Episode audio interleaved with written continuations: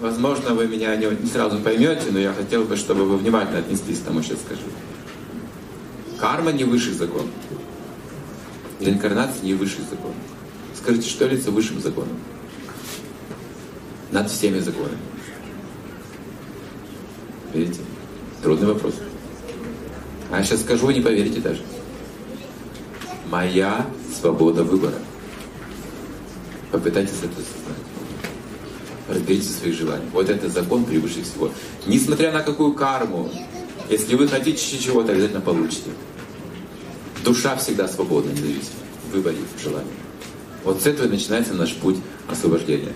Поэтому из духовного мира мы приходим именно благодаря, по причине, благодаря, а из-за неправильных желаний. Это желание. Свобода выбора неправильная. Я приведу пример. Этот пример я слышал в Индии. А был очень богатый человек.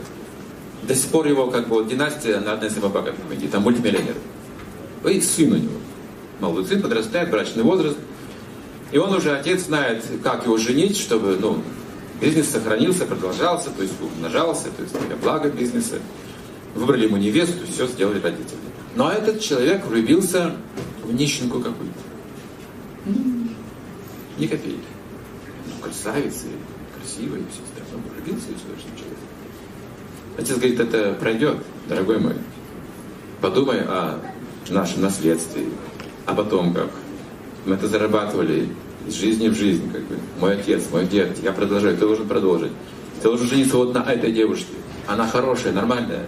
Вы будете уважать друг друга всю жизнь, и бизнес не потеряете, и будете разовьете богатство и так далее, будете много хороших дел делать, благотворительности и прочее. Что ты с этой нищенкой будешь делать?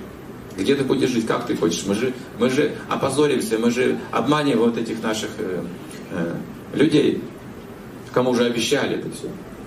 Отец стал говорить им доводы разума, видите?